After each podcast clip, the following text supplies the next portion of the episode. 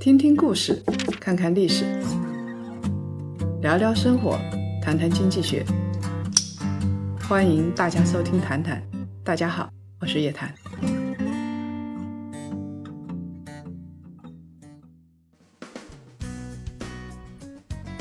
各位檀香，大家周五好，又到了咱们谈谈的时间了。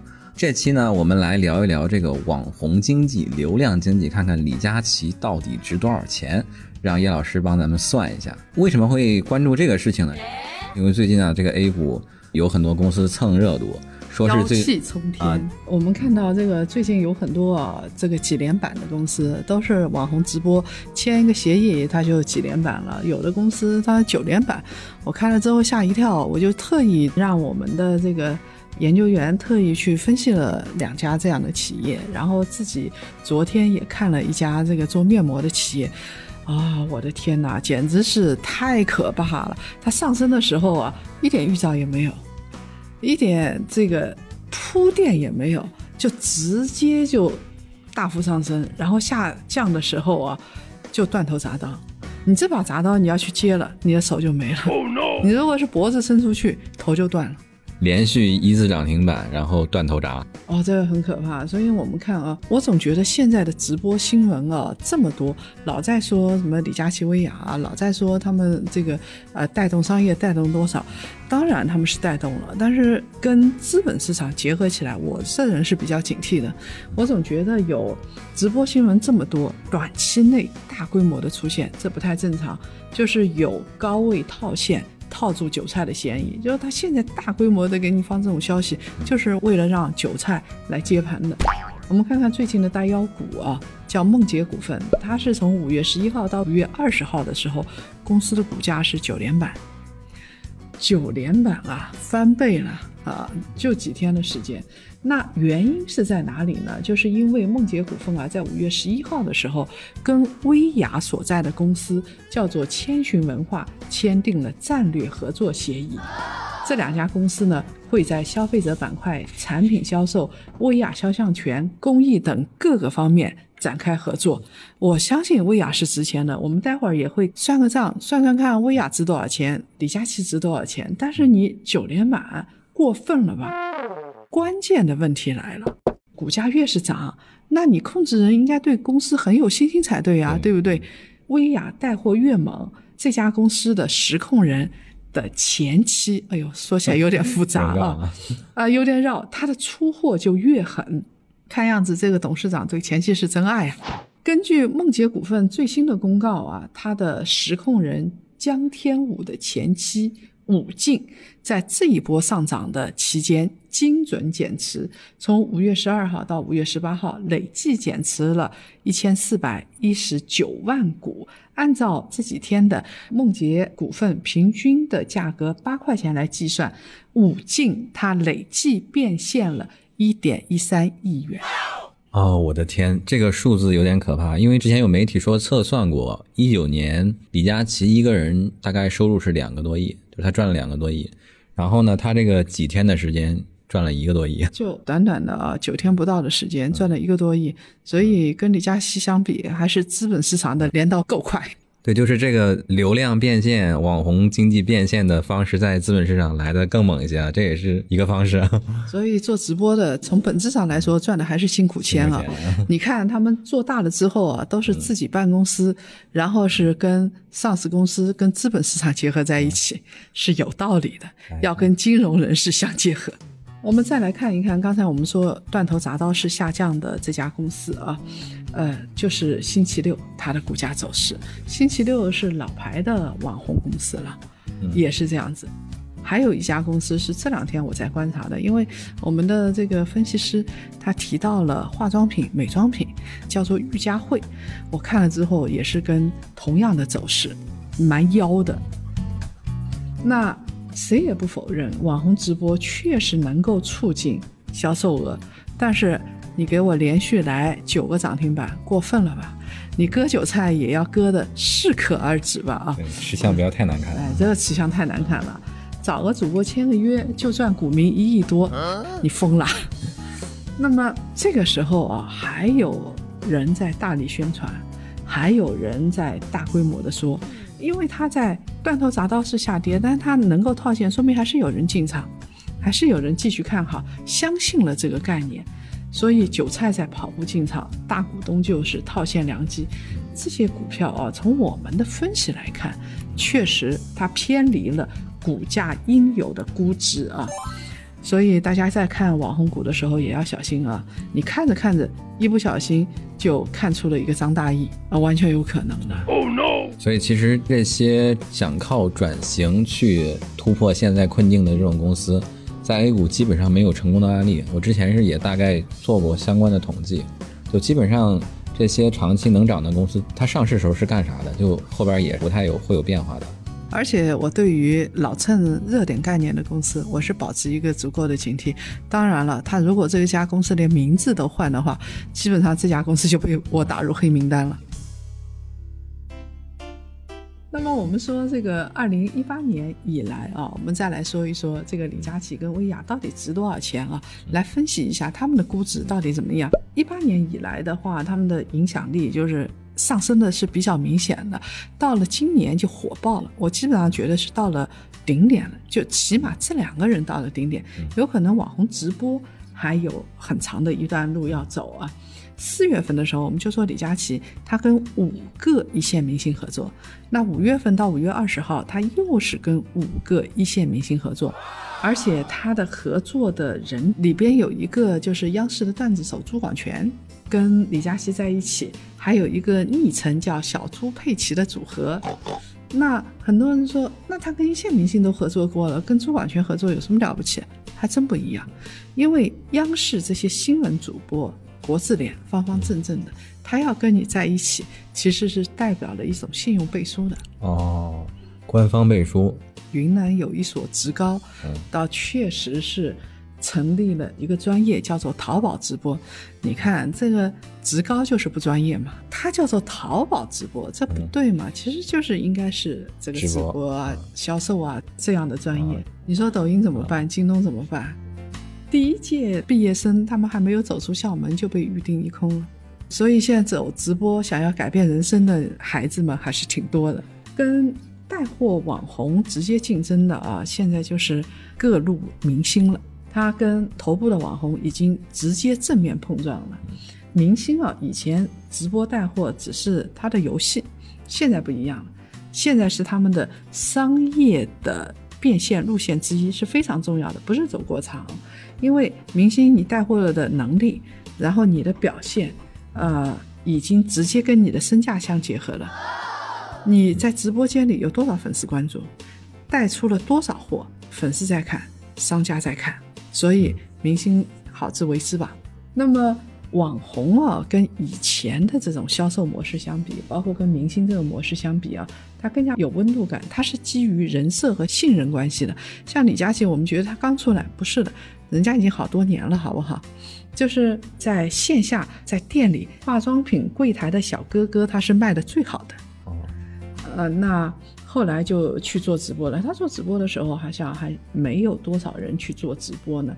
那么他的温度感比较强。你的明星高高在上，代言一个什么产品，高高在上。但是你做直播的话啊，你就可以直接互动，就是它有泥土的芬芳，知道吗？呃，种草。以前这个链条是很长的，就是我需要这个销售、经销商、打造品牌什么的一长串。现在是一个主播种草，然后这个主播去选东西，然后直接去销售，中间的链条非常的短，所以呢，没有中间商赚差价。当然这是不可能的，中间商就有这个主播嘛，至少要有一个嘛。然后呢，你这个品牌，然后通过这个物流渠道做了之后，我就直接买你的货就行了。那这样子的话，就是它的优势是比较明显的，它中间分层的少了嘛，价格优势就很明显。说实话，现在直播除了这些人有温度啊，我们说一堆好话之外，大家想想看，还有一个原因是不是因为价格便宜？我今天看到一个这个在推销房子的，它价格是这个六一八那天卖六点一八折。这房子疯了吧？六点一八折，所以这个一定是他其实走的套路跟拼多多是一样的。从价格上来说，从直播的经验来说，你如果没有价格优势，不要去做直播。这就考验这些主播了，他就要选品，现在又要考验你跟商家之间的关系了。那么我们说说价格优势，像百威啤酒，它英超联名款一箱就是有十二瓶五百毫升的嘛。那在淘宝天猫店呢，每一箱是九十九块钱，但是呢，在薇娅的直播间是六十九块钱，相当于打了六九折。所以这就像买书一样的，你如果当当网上买书，你比线下买书大概在六折左右。它其实电商也是这个折扣。我发现一个规律，如果你没有到七折以下的话，你就不要去做电商了。七折是个坎儿啊！七折是个坎。那。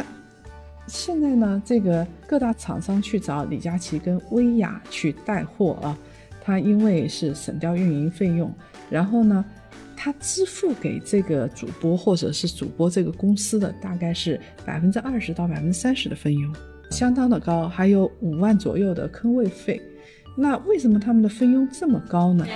商家也不会做赔本的买卖，他们是算过的啊，经过测算，付给网红的坑位费和佣金，最后呢是计入公司的这个广告营销的费用里边的销售费用。哎，销售费用吧，那我们来看一看它的销售费用是多少。你比如说像化妆品啊、服装啊，我们知道老三件嘛，都是网红直播带货的，还有零食啊，来一份小龙虾最典型的。来一份二零一九年的全年营收四十亿，销售费用是十三点一亿，销售费用率是三十二点七五百分之三十二点七五，大概也就是说你一百块钱里边三十多块钱是拿来做营销的。上海家化二零一九年全年的营收是七十六亿，销售费用三十二亿，销售费用率是百分之四十二点一。这个又高了十个点，更高了。你如果是允许卖药的话，那他把中间商这个卖药的经理全都砍掉的话，你想想看，会砍掉多少成本？所以像人工啊、房租啊、广告费啊、商场铺货啊、营销网络啊这些东西，现在通过主播的方式，它起码是节省了，我觉得可以节省一半。你说这个格力如果是营销啊，这个是它可以卖多少？它经销商这么团队很大的，那它如果是董姐姐自己卖三亿货的话，它就有一个平台流量跟这个平台去谈，他自己又是做空调的啊，那中间的成本你想想看，呃，商铺就完蛋了。今年很多企业这个。日子不太好过，他在压品销的这部分的费用，所以你看着这部分这个日子好过的同时，是另外一部分人在哭。啊，它其实是一样的，这个成本总是要有人。他说没有中间商赚差价，但是事实上这些人就是中间商，从平台到主播到后台的什么选货团队啊这些，他也要一系列的团队来做这个事情的。那包括摄影啊、摄像啊这些，嗯啊，这整个的团队它都是需要有的。那如果说头部啊，它越来越集中在几个人，这就相应的来说，它的收费会越来越高。你的成本也会水涨船高的。那我们来看看，直接来说一说，李佳琦跟薇娅一场直播带货几千万，因为我们是专业人士嘛，从财务角度来给他们估个值，看看这俩人到底值多少钱。来，这个专业人士上场。这个算的模式呢，其实是我们就是先算他一年能挣多少钱吧，是吧？是的。首先呢，我们看到他的直播的这个销售额。有这个媒体公布过，是二零二零年三月，李佳琦一共实现了十六点二亿的销售额，三月总共直播了二十一场，单场平均七千七百万，这个还是很可怕的。也就是说，中国最头部的流量，其实薇娅比他还可怕。那所以可以想象一下，就是这两个人背后承载着多少人的多少资金在那儿啊？那我们再来看啊，因为。就是特殊时期嘛，多少线下我们不能消费啊，那很多人就跑到线上去了。它线上的销售额呢，确实是偏高了，它不是一个正常值。那我们取一个正常值、平均值，呃，它的单场销售额，假设说李佳琦是五千万的话，嗯，那它到底怎么样？全场的直播数是多少呢？李佳琦当时刚出道的时候啊，一年直播是三百八十九场。也就是说，他们一天我相信只睡这个四五个小时，今年呢，李佳琦因为已经是头部了，他没有那么拼了，还是比较拼。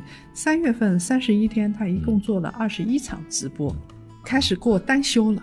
那我们就按照一年三百场来给他估价，再加上其他的平台，淘宝平台的佣金抽成是百分之六，厂家销售额分佣百分之二十五。嗯，那么 MCN 公司跟李佳琦本人是怎么分的？我们不知道。对，啊、一些小主播呢，大概分成只有百分之十。李佳琦这样呢，我们假设他分成有百分之五十。他如果是公司呢，要交公司所得税啊，增值税，然后呢，个人呢也是要交个人所得税的。假设说李佳琦他的收入是不进入公司的，他就是个人，那他以他的收入肯定是触达了百分之四十五的最高的个人所得税率了，所以他要交的基本上是一半。我们假设他交了一半，那么给他全年的净收入来算一算，他单场销售额五千万乘以一年三百场，再减掉平台的分佣，再乘以他的抽成，再乘以他的个人所得税，那他这个全年的净收入啊，最最保守的净收入是七点九三亿啊，好刺激！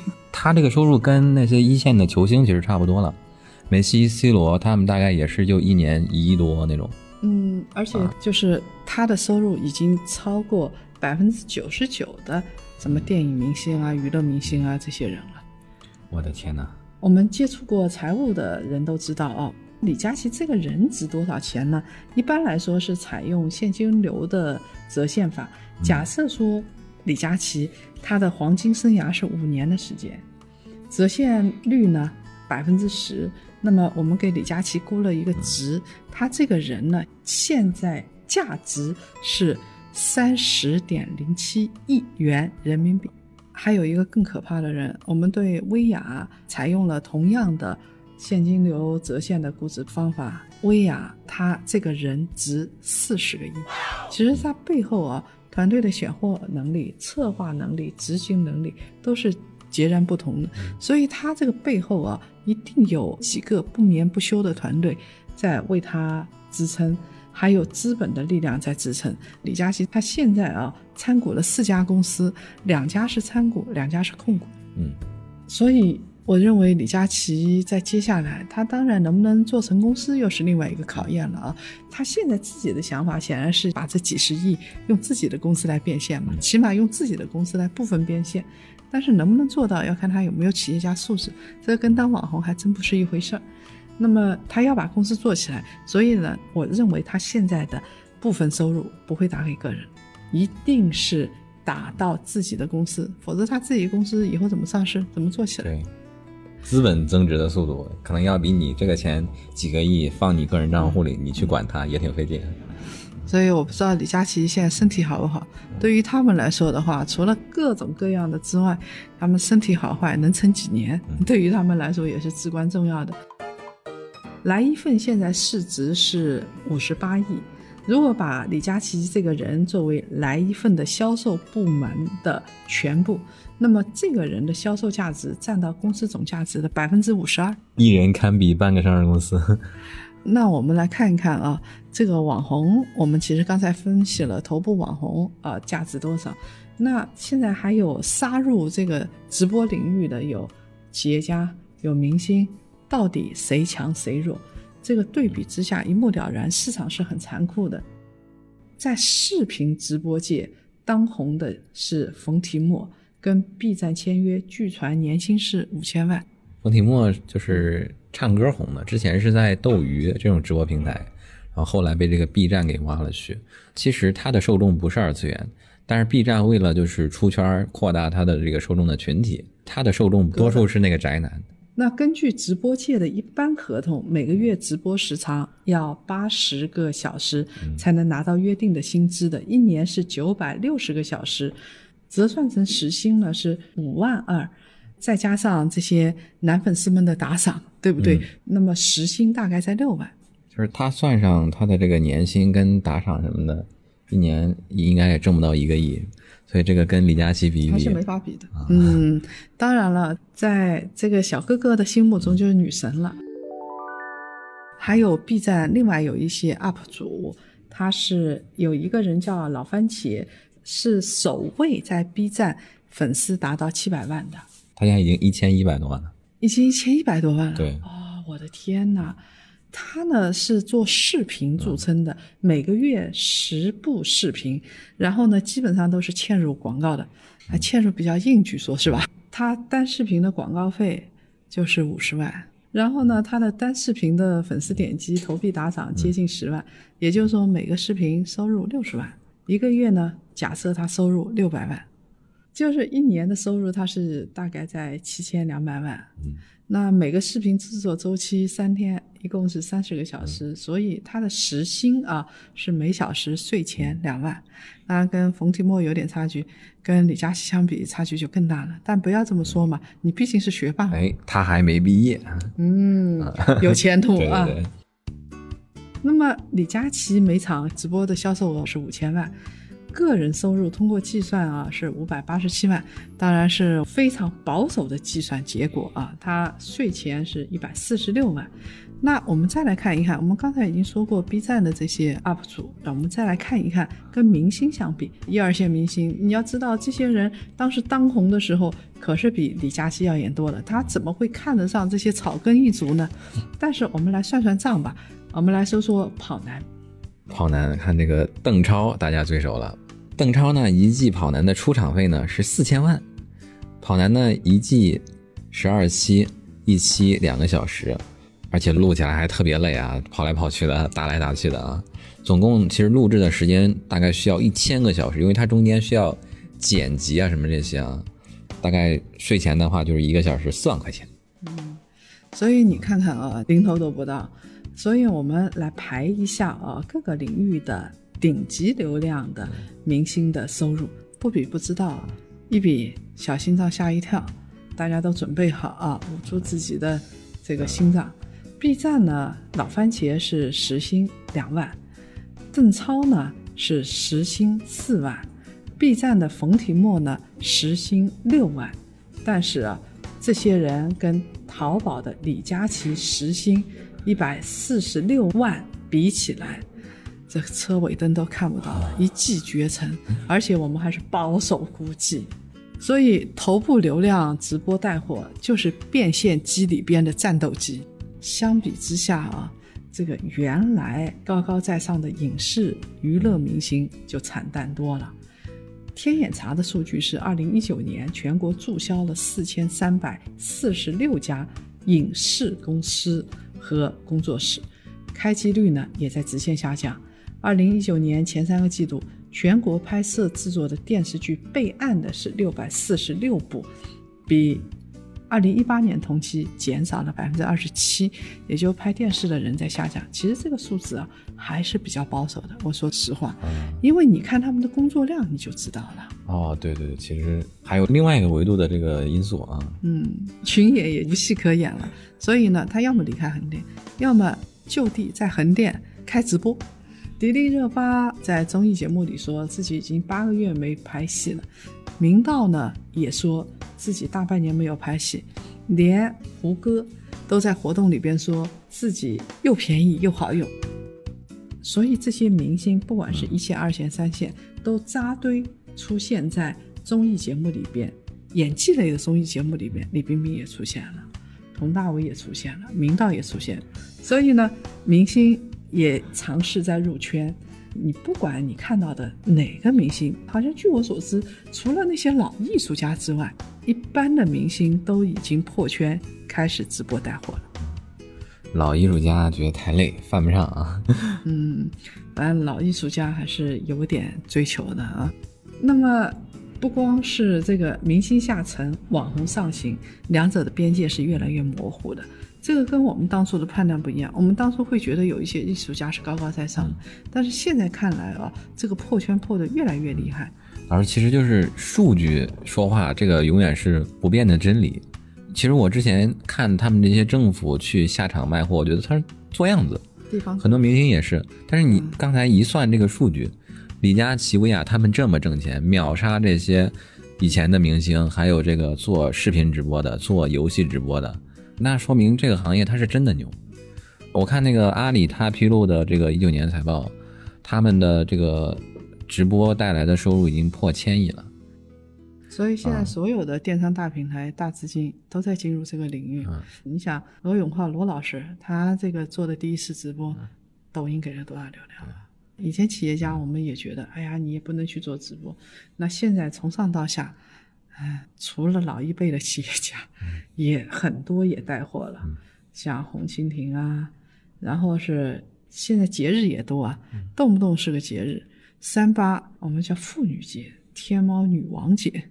还有那个五幺八也是个节日，五二零又是个节日，四二三是个节日，读书节。读书节，我也是今年才知道，是吧？因为我们夜谈财经做了直播了啊，在财经领域销量不错，你不要去跟李佳琦他们比啊，在金融领域还是不错。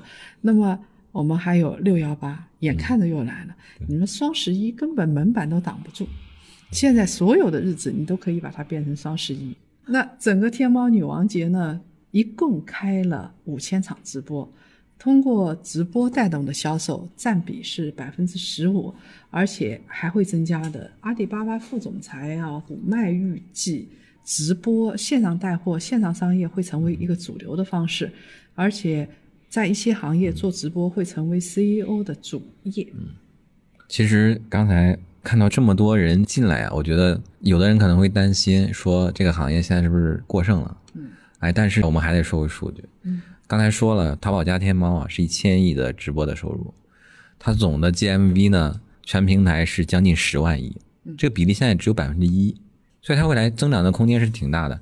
它如果到百分之五，那其实还有五倍的空间。我预言一下，以后这个直播带货行业会变成中国最重要的轻工业 压缩中间商啊。它其实压缩中间商，所以有的中间商估计啊，我觉得确实是大家如果还在做这行的话，该逐渐的撤退了。你比如中间商，尤其是这个轻零售的那些中间商，然后包括我们说的 4S 店这种中间商，都逐渐逐渐的不行了。以后带货一定会带到。汽车呀，然后是房产啊，我当时就觉得直播的这个最重的产品是女装、美妆，就女人用的这个东西是直播起来的时候当时最重的东西，那利润高、标准化。现在我总觉得这个房产卖不出去，你买个房你总要去看吧。但现在看来，房产的直播也是一种趋势。哦，线上真的就能把几百万的房子给卖出去了。嗯，他当然这个线上卖了之后啊，线下他还是要去看的。但是线上这一环好像已经变得必不可少，所以直播，当然我们刚才说过，你的腰股要注意。但是这个行业刚才说这么多人进去，它的竞争会挺激烈的。然后是大规模的洗牌，形成一些头部的公司、头部的网红，大概是这样的一个模式。而且将来的这个直播销售的。路线有可能也会变化。现在大家去听一听啊，就是反正我是这样子的。我一开始为了学习，还有点兴趣去看看直播。嗯，我现在已经看的很少，而且对于直播有种厌倦。你如果是强刺激，天天都是节日，天天都是刺激，到最后就会变得没有刺激。所以到最后，它需要一种新的刺激方式出来。我相信具体的模式会变的。当然了，再过三年。李佳琦到底怎么样？还是说复旦的学霸在台上？这个事情也真不好说。对对对，呃，其实这期我们也聊得差不多了。我们呢，把这些李佳琦啊、老番茄呀，包括邓超啊，还有冯提莫他们做比较，其实不是为了关心他们谁挣钱多，是为了帮大家捋一捋这个行业啊，哪个行业现在是最挣钱，然后呢还特别有潜力。嗯。我要代表李佳琦他们感谢大家，都是大家做的贡献，所以中国诞生了一个新的行业，以及诞生了一些新的富豪，让他们买房去吧。说的不是玩笑，因为曾经传出来说李佳琦在上海买了上亿的豪宅之后，后来他自己否认啊这些，只是当时做这些东西的话，就是已经预示了在财富向某个行业的转移。我们今天的谈谈就到这儿了，对，各位檀香，下次再见。好的，各位檀香，咱们下期再见。